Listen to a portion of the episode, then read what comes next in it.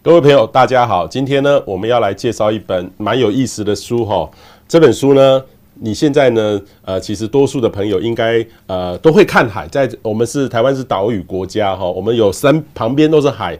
可是呢，说真的，我们对海洋的知识呢是非常的贫瘠。我们大概都只有海鲜的知识而已哈，海鲜的知识。那这个这本呢是亲子天下所出的。海洋一百问，哈，一百个问题，哈。那各位知道，我们之前推出的天气一百问，天气一百问完了之后，就有系列的丛书，有地震，有天文。那我今天呢，非常高兴哦，能够看到亲子天下出了这个呃海洋一百问，哦，一百问。那我们就特别请到海洋一百问的作者，哈，潘昌志，我们都叫他阿树，嗯，阿树老师，阿树哈，阿树老师来跟我们介绍。阿树老师你好。你好，呃，彭博士你好，各位观众朋友大家好。好，我一直觉得你是学地科的呢，哦，地地球地震的呢，啊，你为什么来出海洋？这是跨界吗？因其实我在研究所的时候就念了台大的海洋研究所，只是我是海洋地质组。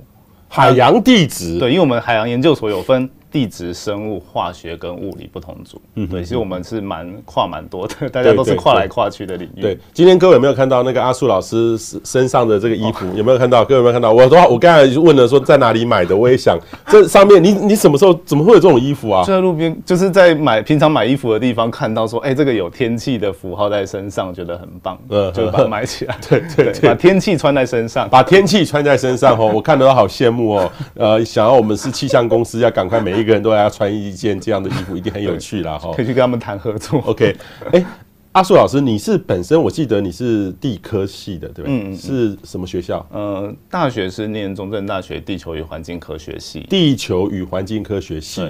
然后地球科学其实大概就跟地震，大家想到地震，嗯，那其实呃地球科其实地球科学很广了哈。像我最近看到地球科学最红的就是说去搞地热发电啊，对，就在搞能源。对，它其实也是从地质。去发展到地热那边去。对对对。然后我们大气呢，很多就现在最热门的就是学这个呃风力发电啊，或是太阳能发电。其实我们现在就等于是说，我们学地球科学已经不是像各位传统上想的这些问题，我们都在搞能源。就在做能源的事情，都在做跟能跟能源很大的关系。那海洋呢？其实我相信更是哦，海洋绝对不是只有海鲜而已，不是说每天吃的海鲜，而是说它里面呢就有很多很多的这个呃相归相对应的这个问题，呃，对，等于是说相对应的知识哈，我们就可以努力来来来了解哈。所以也请大家稍微注意一下哈。所以也也请大家呢能够呃如果有任何的问题，可以都留言下来。那我们待会呢会统一的来跟大家来。做一个互动哈，好，我们这个海洋一百问呢，是由亲子天下刚出的非常热腾腾的新书，所以各位可以去看，有一系列的，我刚才特别说过，有天气，有地震，有这个呃天文，然后还有海洋哈，海洋，我是觉得这一系列的让小朋友能够知道这种知识很好，那其实大人也需要哈，像我觉得我的大气的角度来看的话。我们的成人大概的对于地球科学的认知，大概就是在国中、国小大概就结束了，对不对？对，阿树老师。对，因为国国中、国小大概就是比大家可能会比较有有兴趣会学到，那到了高中之后，大家就分流了，呵呵，所以其实会碰到的机会变少了，所以就可能比较没有那么多记忆。对，所以里面呢有很多专业知识，也是经由专业的老师来编修吗？呃，主要其实我们在设定题目的时候，我就会跟编辑一起去讨论嘛。嗯、那我们去找了一些有趣的，然后我来做分门别类。嗯、那其实大部分的撰写，其实呃，应该说我们都要从读者，就是小朋友们会喜希望看到，我们会希望小朋友看到什么知识，嗯、跟小朋友会喜欢什么知识去着手。但是呢，其实海洋，我刚刚有讲到，光我们以前海研所就分了四大组，所以。呃，我自己是海洋地偏海洋地质的领域，我没有办法对像生物啊、物理、化学这么熟。这时候就需要这些 审定的专家来帮我去做一些把关。嗯、像里面有很很著名的像戴老师，嗯、然后还有其他像呃刘老师跟呃跟就是海科海洋中海洋中心的这些老师们，海洋中心老师，对对对，还有曾老师，有三位老师，嗯、对，有三位专家学者来帮我看，因为他们三个专家学者刚好就分属呃生物。然后跟地地质与地球物理，那还有物理的领域。对，对，所以这本书呢是由这个阿树老师，他是一个呃一位科普作家，嗯、然后他审定的包含的呃台大海洋所的戴昌凤跟刘家轩老师，对，对，然后还有一个是台大海洋研究所教授，还有台大海洋中心的主任曾于恒哈曾老师，对，没错，他们都在每一章每一个内容全部有看过，对，对，对，就是我我们在写完之后就会请老师帮我们看，嗯、那其实老师在中间也给了我们很多修改的意见，OK，因为我们有一些最新的科学我们可能不太熟悉，OK，那就需要老师来帮我们去把关。好，我觉得最重要的哈，这本书在最后面还有符合这个呃国民基本教育的课纲哈，十二年的课纲都有对照哈，都有对照。我，因为我们说真的，有时候教科书哈写的。我真的，我有去看教科书写的，我真的有时候看不大懂，我的我都会看不大懂，我都在想说 这表达会不会什么意思啊？嗯、对，因为可能教科书它会比较严谨，也要严谨，对，会一些角度。那再来就是我们学校里其实好像没有海洋这个科目嘛，从小到大、欸、没有没有。对，我觉得顶多就是一节课讲海洋就结束。对对对对对对对。那所以其实我们是我们可以去看课纲，它里面很多都是散落在各地，比如说呃，我们像里面有谈到一些，比如说我们讲说南部晒盐。然后那些产业，那是跟海海边有关的事情，因为它可能会被放在地理里面。那甚至你的物理啊、化学啊这些里面都会有一些海洋的知识。嗯嗯。那刚好对照课纲的话，我们其实可以帮助学生了解说啊，原来我们课堂里都有，只是他们有一门叫海洋。这个课名，嗯嗯，但是我是觉得这本书不是只有给给国中小学的，国高中，好，其实高中也有要学，高中国中小学来学，其实大人应该要学。我真的觉得大人对于这种呃环境的知识是非常贫瘠的。出去玩海洋就吃海鲜，然后到山上吃吃野菜，吃山猪山猪肉，都是台湾大概都是这样的文化。但是如果多一点这个文化，大家会觉得我会一定会玩起来会特别的快乐哈。所以也请大家分享出去哦。或是说，赶快上网订购买一本送给你的小朋友，你跟小朋友一起来读这本书了哈。好，阿树，为什么海洋议题对我们来说很重要？哦，当然以前我们都会说是我们是海洋国家哦。我们以前的以前最早我们了解到说，我们是呃我们的海都是用消波块把它封起来，不要让别人上岸，所以那个会有水鬼会跑过来。对对对，我记得那个是外岛啦，外岛啦，金门马祖。这个从小我的舅舅啊就跟我说，哦，他当兵的时候好可怜哦，那个水鬼会跑过来，然后把你耳朵割掉带回去来算业绩。所以，我们其实对于海洋哦有一点恐惧的心理，甚至说去海边玩，哇，七月不能去玩水，因为有水鬼会会把你抓走。没错，对，过去其实因为可能一些刚刚有讲讲到一些像政治的一些因素，所以我们有一些海洋的禁令。那现在其实我们随着这时间有慢慢的去开放，那大家我觉得海洋议题为什么对我们来说很重要，就是因为其实啊，大家可能不知道，就是就是我们的领海，就是我们周遭这一圈的海洋，其实都可以说是我们国土的延伸。那也就是说，呃，我们的。国我们国家应该不是只照顾我们的土地而已，而是土地在周围周围一圈海洋是也是非常重要的。那像刚刚其实，在节目一开始，其实彭博士有跟我聊到说，哎，过去以前，嗯、比较多是在军方在做测绘这些海洋的地形，那现在是呃呃由呃政府单位来统统合来处理。那其实为什么会说军方会需要来测海海洋地形呢？那就是因为海底里面其实如果我们掌握了海底的地形，那其实它对于军事。哦，对于或者是资源开发，它都会是非常重要的议题。像刚刚提提到那些离岸的风机啊，那我们一定要了解说，哦，海底的地质怎么样，在哪里才适合盖这样的风机？那这其实都是跟海洋非常相关的议题。嗯、那总归一句话来说，我觉得就是认识这个海洋，然后做这些海洋研究，它其实某程度都可以提升我们的国力。嗯哼，对，这我觉得重要。我我是觉得越开放越让大家知道是最重要的哦。对，所以当我自己后来知道说这件事情从海军移到这个。呃，内呃内政部的地震师，嗯、他们弄了一个叫做海洋测绘中心的样子，然后他们就测量了很多，然后主动让大家来用，因为你越不用，你把它变成是一个机密的话，嗯、那越会沉船。那我我当然也有问他说，那那那不是那个我们的敌敌人要是用这样的方式都拿到我们的资料，不是更容易进来吗？没错，不应该是这样想，因为不是这样想，不是这样想这个问题哈。所以越开放对我们来说是越好，越了解越多，越亲近海，你的资源会越来越大了哈。好，那海洋一百问呢，跟其他海洋百科的不同有哪里？我个人觉得哈，我们出这一个台湾系列的，是把台湾的特色放进去，没错，对不对？这个是我是觉得最大最大的不同，因为因为我我自己也看到，我们台湾常常会翻译日本的或美国的这个大气或是各方面的书，但是一进来之后，你会发现那很多的现象在台湾都不会发生。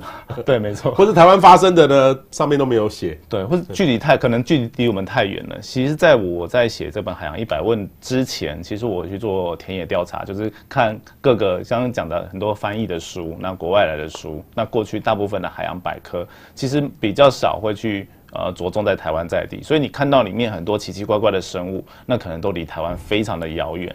那其实小朋友如果知道这些，其实他以后可能都不会遇到。那反而我们去了解我们的周遭的海域的这些特别的生物，或者是我们周遭海域的环境，我觉得反而比较重要。而且我有个私心，就是其实我们因为跟海洋过去呃距离比较遥远嘛，所以我们会从呃海岸开始慢慢深入到大海。然后到海底里面去，嗯哼，对，这是从我们可以看到的海边海岸一直慢慢往下走，嗯嗯。当当然我，我我我的经验顶多就是浮潜一下，嗯、我还没有潜到很深的里面去。对，但是从这本书里面也可以看到想象。呃，如果有一天我真的在大海里面这个漂流的时候，我该怎么走？所以这本书真的很重要了哈。好，呃，其实这里面呢有几个哈，我是觉得这本书大概就长这个样子哈。阿树老师，你要不要解释一下？就是说，真的有一百个问题哦，对，好，真的有一百个问题。那例如说这个五十八 Q 五十八，台湾周围海域的水下环境有什么特别的生态系吗？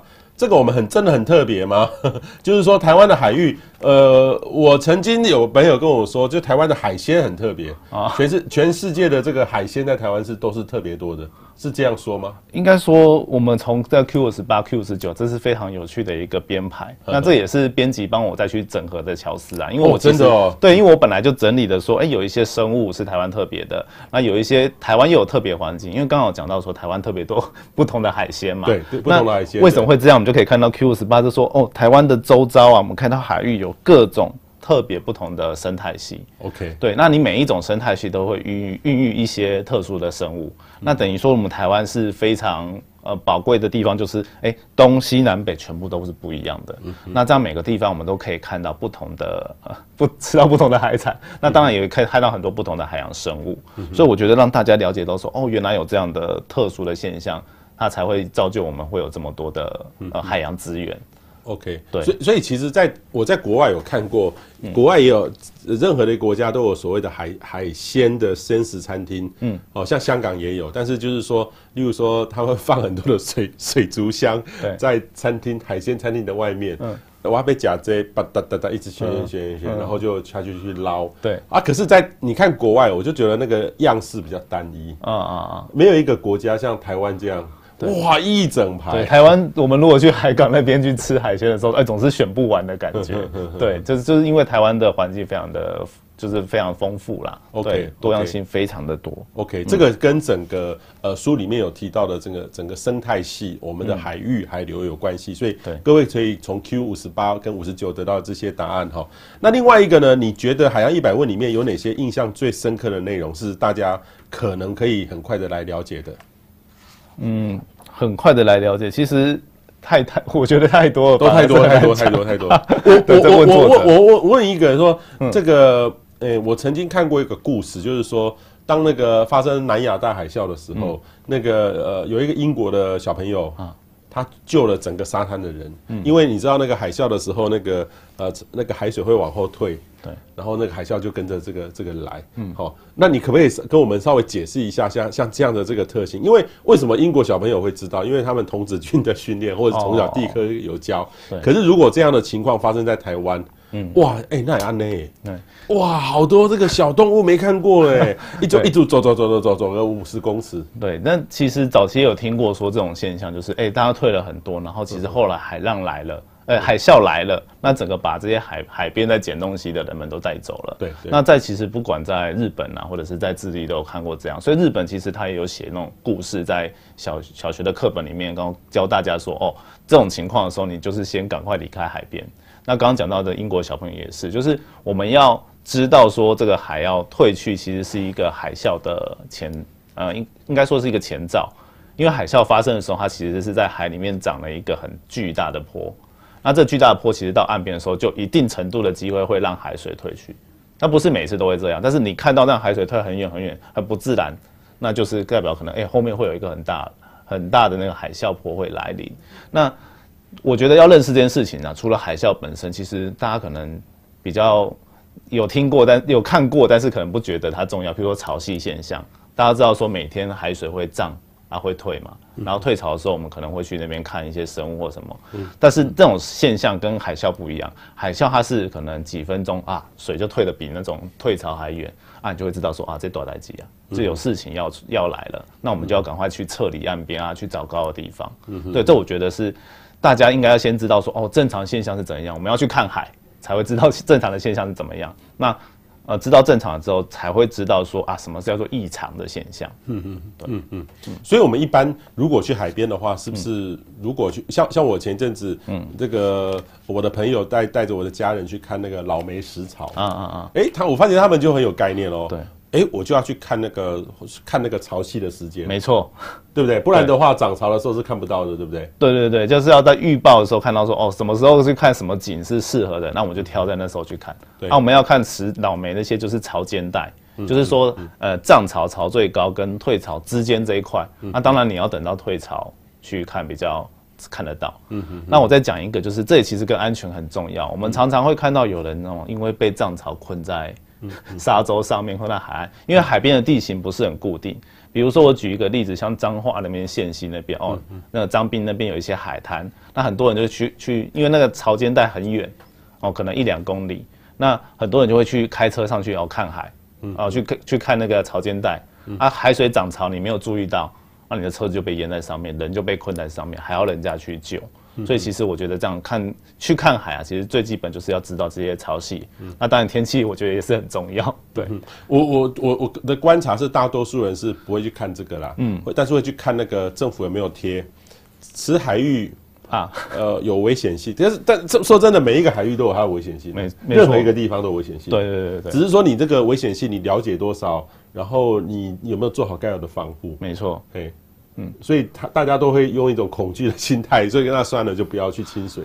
对，其实我们在这本书里面最后一个章节，我我刚刚这样说印象最最深刻内容，我不如说就是我觉得每个人都要懂的，就是最后一个章节有一个与海洋和平共处。与海洋和平共处。对对对。那在后面呢，其实我们有讲很多，譬如说资源的，我刚刚讲到能源的一些资源的部分，嗯哼，然后海洋污染的部分。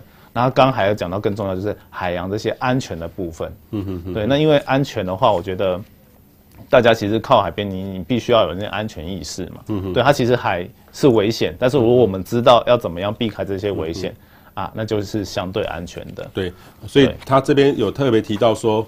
风平浪静的时候可以下水吗？哦，然后有讲到这个离岸流哦，这个离岸流，我觉得你这个画的蛮好的。我们自己想要解释都没办法，而且我们大多数用是国外的。以后这个我们可以来好好来介绍这个阿树老师的这个这个国内的哈。好，这个蔡玉莹说，呃，有些海边也可以看到海有不同颜色，像是北海岸的阴阳海、台东海岸线有不同的蓝，请问是为什么？这个书里面有答这个问题吗？呃，有有都有讲到，好都有讲到哈。好，然后第二第二个，其实这里面都都有讲到说它的一个特性，请各位来买这本书啦哈。对，呃，他也提到一个哈，这个什么样的地形需要摆消波块？消波块会不会影响海洋的生态？这个是正面还是负面呢？以前这个都是怕那个呃。怕那个我们的海岸被侵蚀掉，所以所以放一个消波块。对，以前的观念这个不是很对吗？嗯，应该说我们要看什么地方。对，因为以前其实消波块是这书里面有讲到，就是消波块的故事是意外被发明的。意外被发明的。对，这个不是台湾发明的，对，也不是台湾发明的，国外发明的，而且是从二次世界大战就发明。对对对，因为二次世界大战后啊，其实以前有一些水泥块是拿来挡那些坦克车的。对，啊，大家打仗完之后不知道那怎么办。然后就丢丢海边，然后丢在海边，发现到，哎，这些海岸丢了这些这些水泥块之后，发现到，哎，这些海岸都不会被侵蚀，它附近都被侵蚀掉了。然后才发现到，哎，这个有用。但是呢，我们现在如果把它太过滥用的话，就会变成说，哎，你海边都是这些水泥块，那当然也不好看。那你也去阻碍了一些自然的作用。你有些地方就是你你没有办法去挡它，你越越放，它可能就放到旁边去侵蚀了。对，那等于说我们要知道说哦，海洋哪边它是怎样的自然环境，其实有点像顺应去自然去做一些开发，我觉得还会比较符合。OK，符合这这个所以环境，所以所以等于是消波块是真的国外的名字就叫消，可以把那个坡消掉。对，它其实应该就是这个这个含义，这个含义来带来的。对，OK 哦，所以不是那个。不是那个 某个政治人物了 哈，这个开还开玩笑了哈。好，这个 Miffy 说，行驶的时候遇到海啸的话会怎么办？也会被打翻吗？船？如果船在大的海洋中，就是深度很深的地方，一两千公尺的地以上哈，一两公尺以一两千公一两千公尺，对对对，就是那种比较深的大洋里面，其实海啸来好像没感觉，没感觉。对，那之前有看过一些影片，就是如果你海啸没有很靠近的时候，有一些船在近岸，你去港边避难，还不如去迎着海啸去越过那个海啸坡，嗯。对，这这也是比较特别的一个想法，这跟大大家的。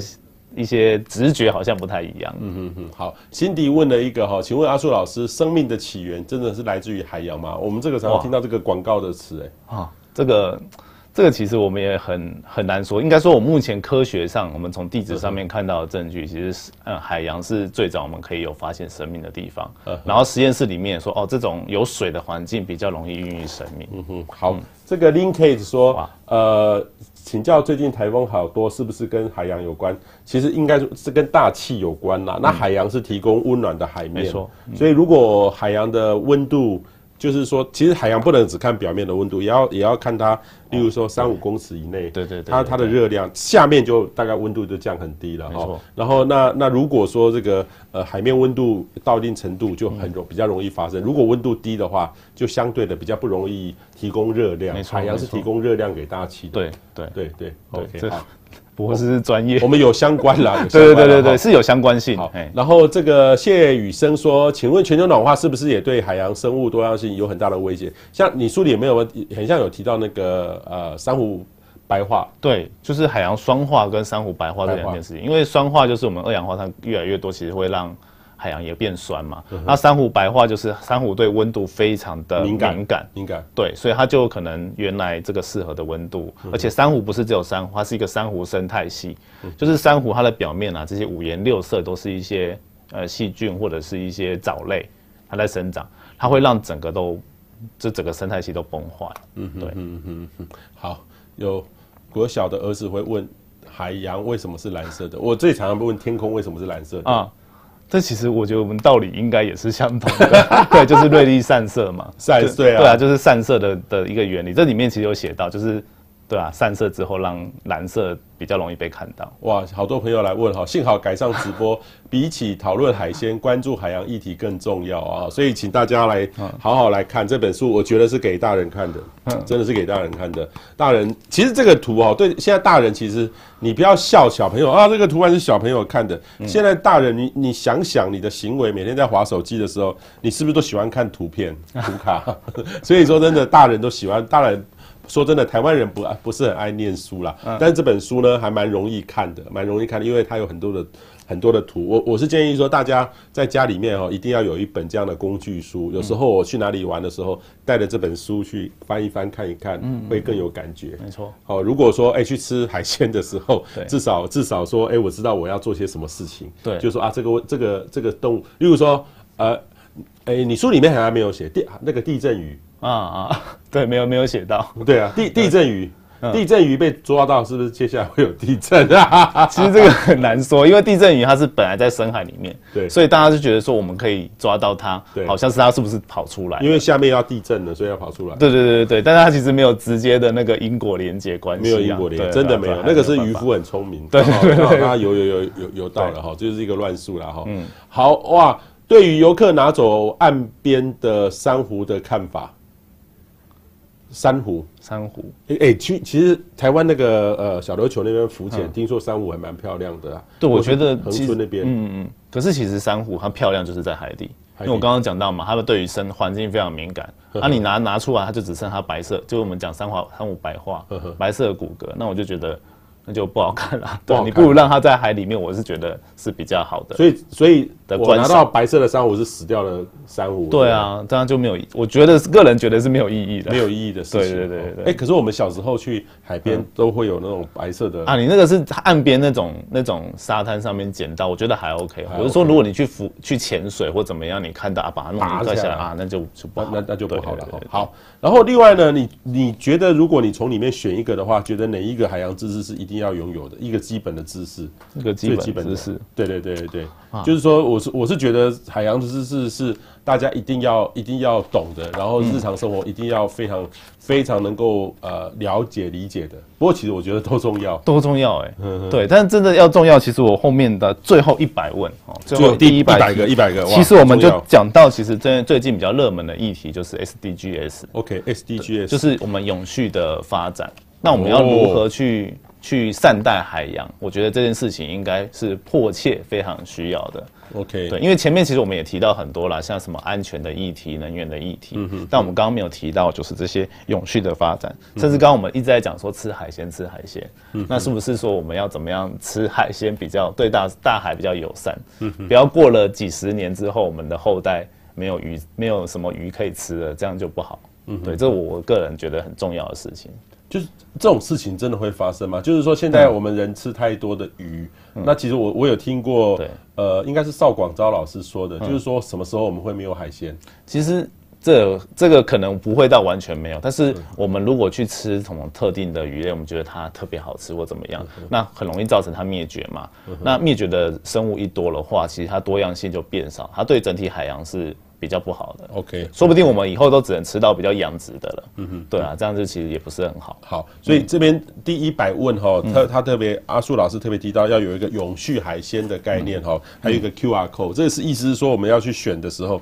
可以看一下，对，其实可以看一下哪些是保比较保育类的，比较少的就比较少。对，因为其实这边就是给大家一个连结，是说已经有人把它整理的很好，说哎有分，而且这个东西其实会随着时间改变。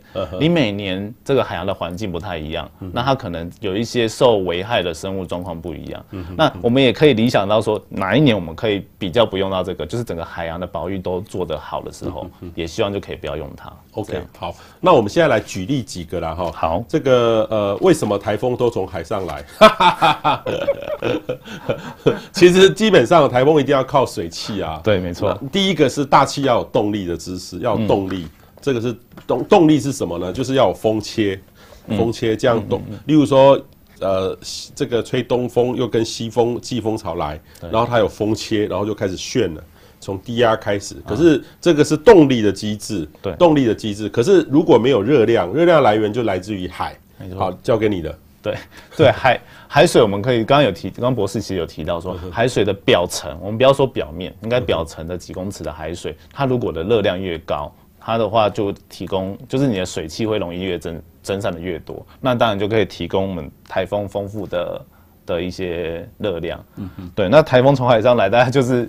海上，尤其是热带的海洋，有最多这样的，所以我们都会讲它原来是热带低压嘛，嗯，然后最后会变成台风，对，就是这个基本的原因。嗯、那但是它的条件就帮刚刚博士有讲到说，它也要有一些空气的一些对流啦，嗯、然后还有一些自转，地球自转的一些力，然后风的一些不同，它才会产生台风。嗯嗯。但是就台湾来说，其实大部分的海的的台风就是从西边这边海上来，或者是南海这边，对，来为主嘛，对，是这样。OK，好，接下来呢？六十八，这个呃，我们的 Cindy 找出来的、啊、帆船，我觉得这也太蛮有意思哦。帆船逆风的时候要怎么前进？嗯、因为它不是顺着风这样吹吗？那那个帆船哦，因为我有看到，哎、欸，你有没有看到那个呃那个捍卫战士二？嗯，它有一有一幕去看，就是风很大，嗯、啊，那个船呢快要翻了，用那个帆，然后去调那个帆帆的方向。如果如果你你你是逆风的话，是不是就没有办法往前走了？对，其实逆风的话，我们就要转那个方向。对，其实那个帆呢、啊，我们它其实好像一些风帆运动，那个帆是可以转向的嘛。嗯，它转向的目的就是可以让它一个是操控方向，第二个就是让它去迎这个风去前进。嗯，所以这边书上有提到说，我们像个立字形或之字形，就是、这样这样直的是不可能的。对，直的你要直接逆风前进，当然不可能。不可能。但是斜的一步，斜的一个角度之后，它其实呃，如果没有比较国高中的物理来讲，它就会产生一个分力啊，它有个力量就可以帮助我们推我们前进。对，你不是你不是直直的前进，你是迂回的前进。哦，哎、欸，这个我看电影有看过，嗯、他他他这样在处理。你这样讲，我就终于理解了。所以那时候觉得，哎、欸，怎么会这样？对，而且你还会突然还要需要转向，不然的话，整个就一直往某个地方偏了。对，就会偏离航的偏离那个航道。所以那些技术是非常重要。各位有没有看到，就用这样在转，这个好厉害，好厉害！我今天也也学到了，用之字型来来这个这个有点像我们那个阿里山火车，哎，有一点那种感觉，因为你要抵抗地心引力嘛，所以你用这样子会比较省力。OK，也是一样同样的概念。这个也蛮有趣的哈。然后一个黑潮，黑潮，黑潮。嗯，其实很多人说这个台湾的的渔获量特别的多，那其实也跟黑潮有关系，说海洋生态是有关系。到底什么是黑潮？然后什么是青草？这个其实说真的，以前我们都都这个从小就有在教嘞。哦，那黑潮的水是为什么叫黑潮？是水是比较重力比较比较深，真的是黑色的吗？嗯，那我们刚刚一开始就有一个问题是讲海水为什么是蓝色嘛？那就是散色的原因。但是黑潮比较特别，就是黑潮那个水啊，它是比较我们说比较干净，嗯，比较干净的，对，它没有什么杂质。然后它直接带来的时候，它是。怎么讲？因为它有点太清澈了。那我们清澈的水啊，你的光就直接打下去，它就不会弹回来，所以你就会看起来颜色特别的深，所以我们才叫它是黑潮。所以它就是一个特别温暖的海水，然后特别清澈的海水。所以我们会说它，哎，这个水质还不错，就是这个原因。对。然后暖的海水也会比较吸引，说有一些生物会过去嘛。嗯嗯。所以它就会有一些渔获来。OK，对，OK。那问题是说。诶、欸，我怎么样？我可以从什么方式看到它这是黑的？从那个卫星云图拍下来，可见光可以看到这一条黑黑的吗？哎，这我不确定。对，但是我们在海边，如果你稍微认真，就是天气好的时候，你稍微去认真看一下，因为有一些地方它是比较深的。在花莲，对，在花莲，在东部的海域，真的可以看得到。离离花莲海岸边多远？哎，可能坐船去可能比较看得到，就是去看那个鲸豚。对对对对，可能就有机会去看到。对，就真的会有一条界限吗？就是也不到界限，你就会看到它的水好像就比比较深了。比较深，对对对对，那当然是要天气比较好啦，比较风平浪静才看得出来，不然你都是被那些白的白色海浪盖过了嘛。呵呵呵对、啊，那那如果说有潜水艇，不是就可以顺着黑潮这样很快的就到到日本去？我们如果要 要，我可不可以异想天开，说我拿一个大的那个大的那个呃的这个漂流的东西，嗯嗯，哦，例如说例如说那个保丽龙，很大很大很大很大的，然后放在上面，我就。把我飞到黑潮那边，我就可以到日本去，有这个可能吗？其实其实常常有有一些这种漂流物啊，对啊，我们之前好像有一个什么掉到水里的相机，然后被日本人捡到，哦，所以其实这种东西是可以飘到那边去的。OK，对啊，那甚至以前也有看过一些社会新闻啊，一些刑事案件在那个大概屏东那边吧，那有些人落海了或怎么样，啊，其实是往北顺着这个海流是有可能找到。找到 找到那个物品啊，或者是人或怎样？OK OK OK OK 好。然后另外一个呢是疯狗浪哈，其实疯狗浪我是觉得台湾大家都要去知道。对，呃，我我是觉得这个是要基本常识了哈，因为疯狗浪是很难去预报的。也不能说几点几分那个浪会特别大，我打过来说几点几分你不能去那边，很难去预报。我是觉得要基本的知识啦。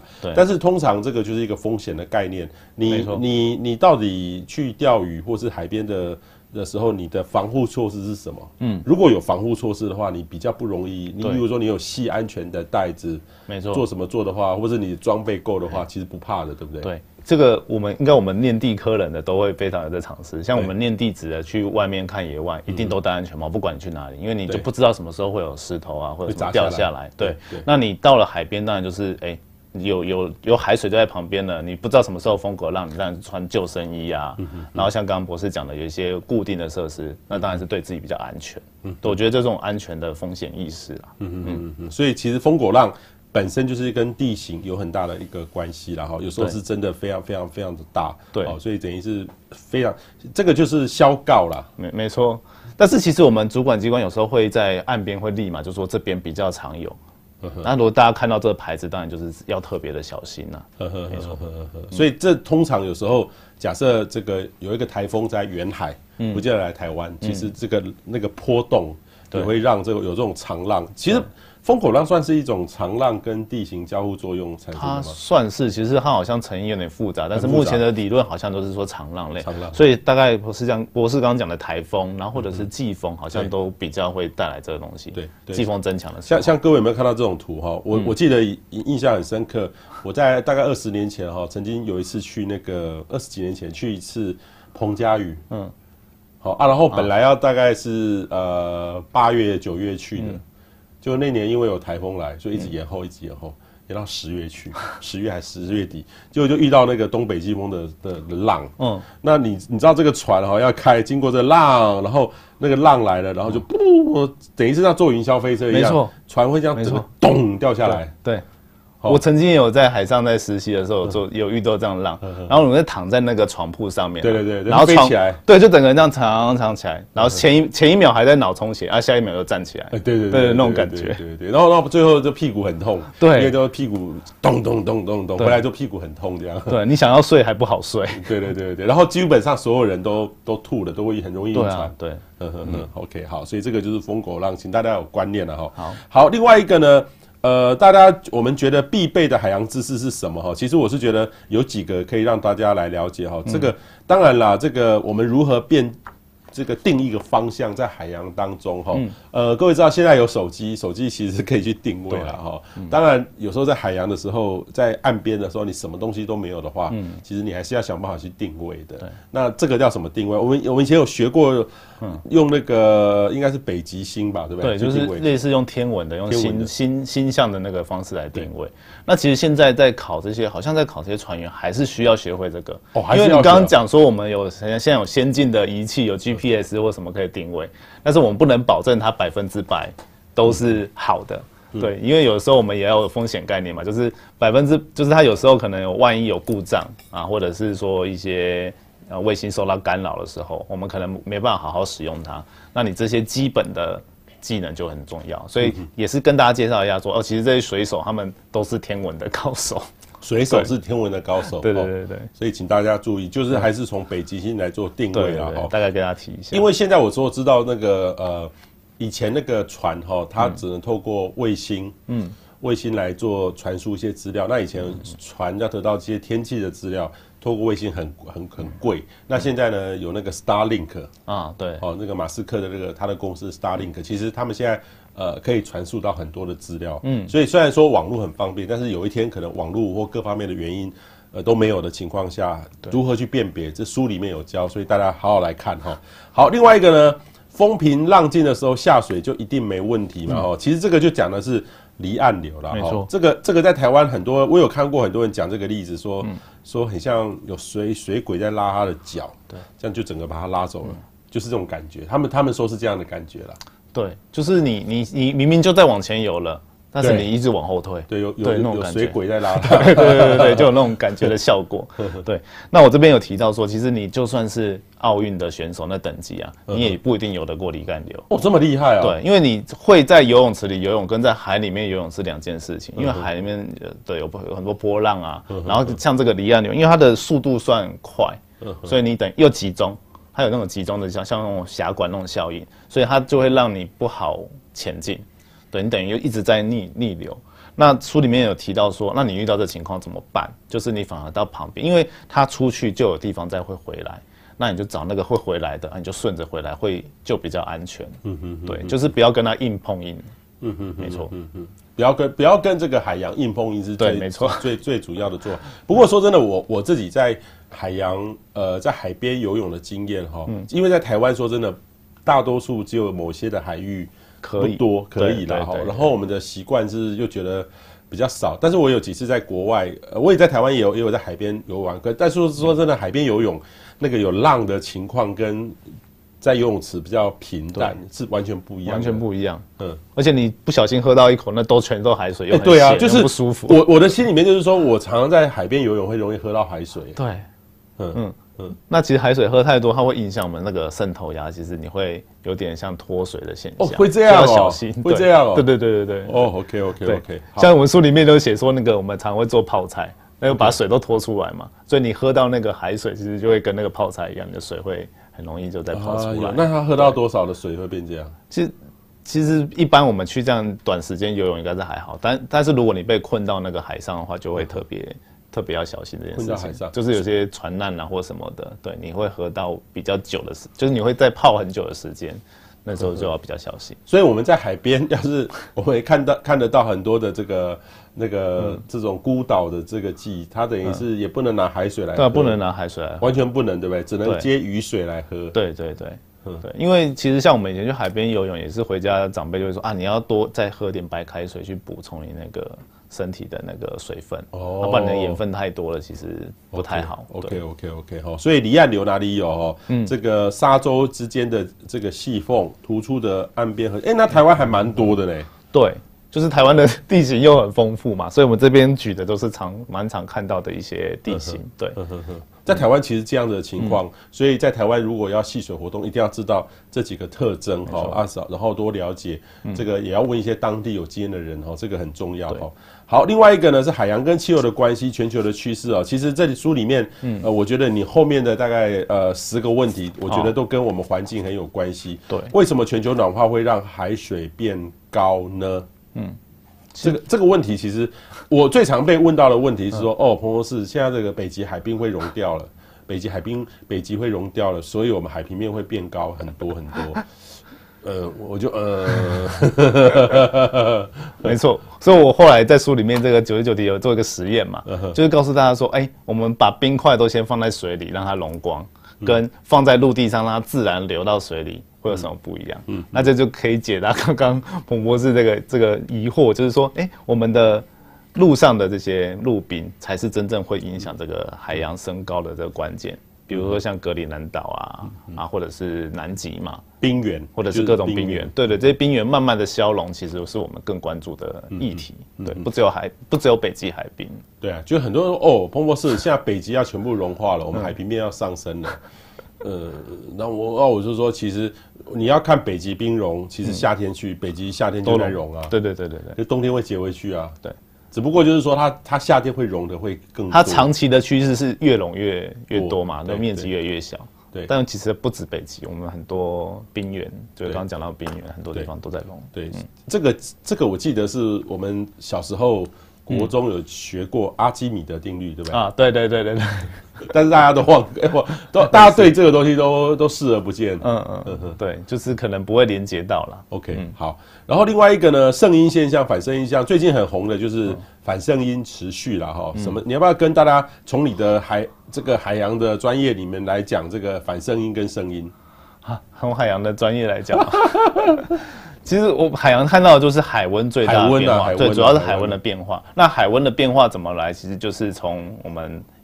不，不能从台湾这边看，我们要从太平洋另外一边，就是南美洲嘛，秘鲁那边有一些永生流，那这边的永生流好像是变弱嘛，它就会让，因为我们永生流是把下面冷的海水带上来，那这少了这些冷的海水，它其实，呃，海海平面海表面就会比较温，对，比较热，然后这些热会慢慢的扩展到，我现在讲的是声音现象了，声音现象就是扩展到整个整个西太平洋来嘛，所以我们这边的。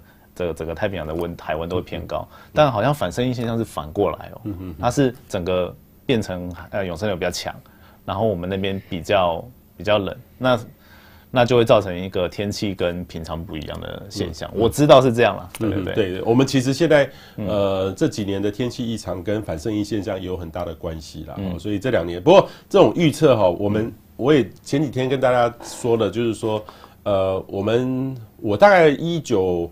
呃，八八年进大学，我是一九八八年进大学，然后我记得那年，呃，进大学之后，学校都有很多的演讲，我们大气是很多的演讲，我就可以去听很多专业老师的演讲，或是说到研究所，那演讲更多。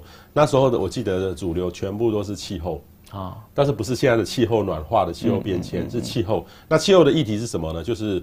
所谓的声音反声音啊，因为那时候如果知道这个现象的话，哦，那那就大气的原理会怎么样，所以会怎么样？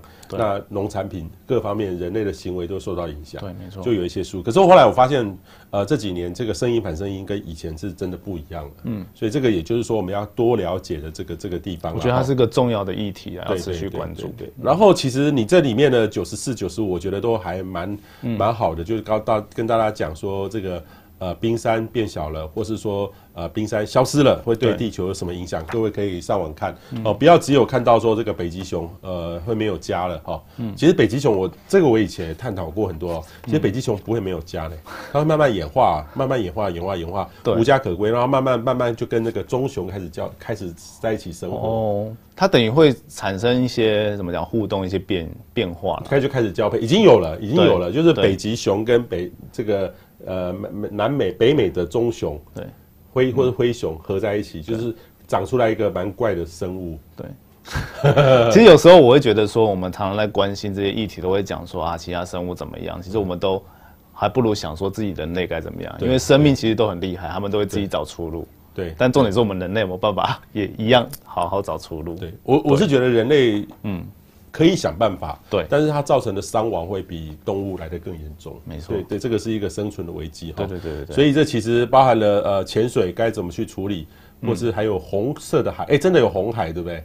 对，就我们有一个地名叫红海嘛，就在那个阿拉伯半岛旁边嘛。对，那这边也写它的一些典故啦。OK，跟那个跟那个地质关系有关系嘛？其实也有一部分，就是你看它旁边的那个山都是红色的，那我们其实看到很多倒影，它其实有可能是红海的一个其中一个可能的来来由。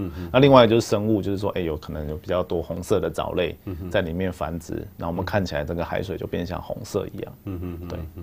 还有一个地方叫死海，都是盐的。对，对，死海好像不是海，它其实是一个内陆的湖，内陆的湖泊。对对对，所以我们在里面就没有特别。然后听说盐很多，对，盐分很高，它就浮力很很很，对，很有浮力。我有朋友说去，然后去，哇，好好可以漂浮起来，好稳特很特别的感觉，但是。其实我们身体上面，当然偶尔都会有点小小伤口。嗯嗯，他说那个就会盐太多，很头会很痛。对对对，都很刺激，很很刺激了哈。所以呢，今天呢，呃，我们有有给大家看哈，我刚才一开始讲的天气一百问、地震一百问、天文一百问。海洋一百问哈，这四本呢都是以台湾的观点来看这个东西的，所以一百问的系列的套书，这个是有很好的图解，也有一些实验哈可以来做，像刚刚讲的这个阿基米德定律、北极冰融的实验都很很有意思，所以这个破解一百个哈，这样一百个一百个是四百个了哈，对，从地气象、地科、宇宙、大海的秘密都让你可以很好的了解，所以这个很适合大人来看，大人带着小朋友来问来看，不然的话，其实小朋友是从很多的生活上面。观察到，不要让小朋友看政治新闻。政治新闻，你跟小朋友讲说这个，嗯，这个，这个为什么这个疫苗怎么样？这个小朋友会，小小朋友听不懂，对他也没有什么感觉。对。可是你跟小朋友讲说，哎，这个海是怎么样的？其实他会对你，呃，你的爸爸妈妈会更重视。没错。所以也请大家多多来看这本书。来，好。OK。对，刚刚讲到政治，我还讲到说，哦，里面有讲到入门的。你去看对，因为我们这边有没有讲领海是多多少范围嘛？那领海我们之前南海这个南那个太平岛那边有些争议嘛，所以我就稍微写进去说，哎，我们大家在抢领海是为什么？因为是抢资源嘛。对，那我或许可以从这个，就是我们看比较深的政政治可能有点难，但是小朋友其实如果要了解，反而从这种最基本的。哦，来看，我觉得也是蛮好的。OK，OK，好，所以，哎，刚刚有一个问题，大家有没有有没有提出来？所以这本书呢是呃第一本融合台湾观点扣。呃，扣连这个新科纲的海洋百科啦，哦，就叫海洋一百问，所以请大家一起来了解，嗯全方面认识哈，这个孕育我们地球生命的一个宝库哈，这个有六个主题，也请大家呢一起来来了解啊，一起来观察哈，一起来观察。好，看各位还没有问题，我们还有一点点时间，呃，也谢谢这个阿树老师哈，能够让大家能够了解这么多有意思的内容，因为这些内容能够了解。呃，是非常有帮助的哈。哇，这个王宇农说，刚刚看了一百问的系列，好有好多本，老师会建议海洋一百问搭配哪一本一百问一起看啊？这个这个问题当然是都一起看比较最好。其实这个都要一起看的，对，都要一起看的，因为天文其实其实有时候哈。呃，现在也有一些手机的 APP 很厉害，嗯，就下那个下载那个天文图，可以直接看。对，也有。但是你如果有一个基本知识，比较新的啦，我是觉得现在我们的教科书跟我们现在。这个现在的政治的大家关心的知识有一段差距啦哈，所以这个其实说真的，这个呃能够一起看会更好，慢慢看不用太急了哈。一百个问题，你一天看个五个问题就觉得蛮舒服的，压力也不会那么大哈。好，你好，小朋友想请问海上漩涡是怎么形成的？海上漩涡，海上漩涡，其实海上有很多小漩涡，这些地方都是海流的一些那个局部的作用。呵呵对。就是怎么讲，它就是有一些地方，它其实其实它就是怎么讲，海流互相在流嘛，那就跟我们台风也是一个漩涡一样嘛，它就会形成这样局部的一个一个漩涡。啊，比较有问题就是有些漩涡可能海洋热色会被困在里面。对啊，好，这个一百问哈，呃，这个 Jenny 问说之前的三本都有收了哈，现在小朋友已经都知道不要问妈妈，查书比较快快了。好，爸爸可能就说，哎，查手机，查查 Google 一下就知道了。对，但是有时候 Google 不见得是正确的，对不对？对，你自己的观察呢？我其实觉得应该是要要能够辨识。那我们像写这样的百科书的目的就是说，哎，让你知道说，哦，大概。比较比较有经过这些专家考证的是什么知识，然后你这时候去 Google 的时候，你就会发现到说，哎，哪边是一一致的，哪边是有出入，我觉得是一一种另外一种帮助。嗯嗯嗯嗯嗯。蔡玉莹说，买书之后如何才能索取潘老师的签名呢？哎，我这边我自己就有一本潘老师给我的签名书。哎，来，各位有没有看到这个？这很特别哦，他如果每一本书要这样签，他会很累。对，哦，不过这个自己想办法。嗯 嗯。不止欣赏海的美丽，还能领悟洋的奥秘。哇，好厉害哦！潘昌志阿树哈，阿树老师亲签的哈，这个这个这个，我就觉得蛮有意思的。嗯，我会把它拍下来，放到脸书上面让大家来看。就他给大家的哈，对，可以吧？不然你签这样会签到签到手吗？不然这次其实可以来来那个。我自己有经营脸书专业嘛，就是叫阿叔的地球故事书。那说不定我改天也来办一个活动，就哎、欸，我送个几本是的有签名版的，哎、欸，这样好像也可以。哇，哎、欸，这个蔡玉莹就问到一个好有趣的问题哦、喔，嗯、读海洋系会有实际跑远洋的经验吗？会需要潜水吗？会晕船的人可以念海洋吗？哎、欸，其实读海洋有很多，例如说海洋大学，哦、海洋大学就很广泛。嗯嗯，其实有海的，有船的，有海洋科学的，嗯、海洋地质的，其实很门分门别类嘛，对不对？对，对，没错。对。然后有像我们我念的那个海洋研究所，它就是分比较偏向海洋里面的科学嘛。那刚刚有讲到说，其实有一些是根本是在海洋的一些科技。哦，那一些工程方面其实都都有相关的的一些细所可以念。然后刚刚这边有提到说，潜水可能可能没有到需要那么厉害的技术啦，对。但是我觉得像大家要会基本的游泳或逃生知识，然后会晕船这件事情呢，其实阿叔自己会晕船，对 对。那很多有一些其实有一些海海研海洋研究的人也是会晕，然后我们就只能说去吃药去克服嘛。对，才有才有办法去在海上。那如果你在海洋那么多天的话，是不是每天都要吃药？对，如果是在长期的话，就是要。所以我后来也没有继续在海洋海洋的研究继续做深入的。所以意思是说，如果你是要当船员或干嘛，你就是要把克服晕船这些。对，真的是要克服啦。对，真的要克服，可以克服吗？对，有一些老师有给经历克服，然后有一些老师会给说啊，你在什么时机点吃药会比较有效。对，或者是对他们。好像会提前嘛，然后再来就是有时候我们不会只吃一颗，对，在容许的剂量范围就会诶多吃一点，然后去抵抗。OK OK，嗯，不过不过是不是坐越大的船越不会晕船？对，当然是，当然是对，对，只是说台湾其实我当当年念的时候是海研，就是前旧的海研一号，那比较小。对，那。我想说海研一，因为有一二三嘛，我想说一号应该是比较不晕，没有一号也没有到很大，然后整个就还是晕得很很厉害。对，那其实后来现在有一些比较新的船，像利津号，对他们就比较大，然后也比较稳定性比较高。对，然后有还有一二三号也有新的船嘛。对，那随着这些科技进步，应该会，我觉得应该会好一点点了。对，多少？嗯哼，这种跑船的生活是不是真的很辛苦？对啊，当船员是很辛苦。当船员，船员应该就是要要轮班嘛，然后他、嗯、他其实有一些工工作要做。嗯、其实海洋研究蛮复杂，就是我们的海上出海会有两两种人，嗯、第一种就是我们做海洋研究的人员，嗯、啊，另外一种就是船员，嗯、对啊。那船员的话，他们就另外的比较辛苦的地方，就他要轮班，然后又要去去观察这些海岸的情况。对，嗯嗯嗯嗯嗯嗯嗯。但是他其实相对的。这个收入各方面是好像比较比较好，比较算不低啦。对，就是有相对的报酬，因为他其实要离家对一段时间，对，所以这个这个加起来是相对的非常是辛苦哈。对啊，所以我们在这边呢也呃诚挚的推荐大家哈，这个《海洋一百问》呃，这是由亲子天下所所出版的，其实是完全是。呃，扣合十二年国教自然课的呃对照对照表了哈，而且是完全的里面都有对照，所以各位呢可以赶快一次收集这四本。如果你现在才了解的话，赶快来进入，因为除了这个天气、呃地震、海洋还有天文哈，这是最新的，就是海洋一百问，所以请大家一起赶快来参与，因为这本书呢，其实是让你可以生存的书啦哈。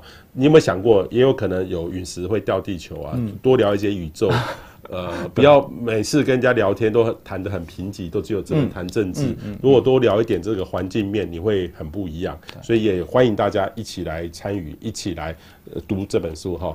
谢谢阿硕老师，我们下次再会，谢谢，谢谢。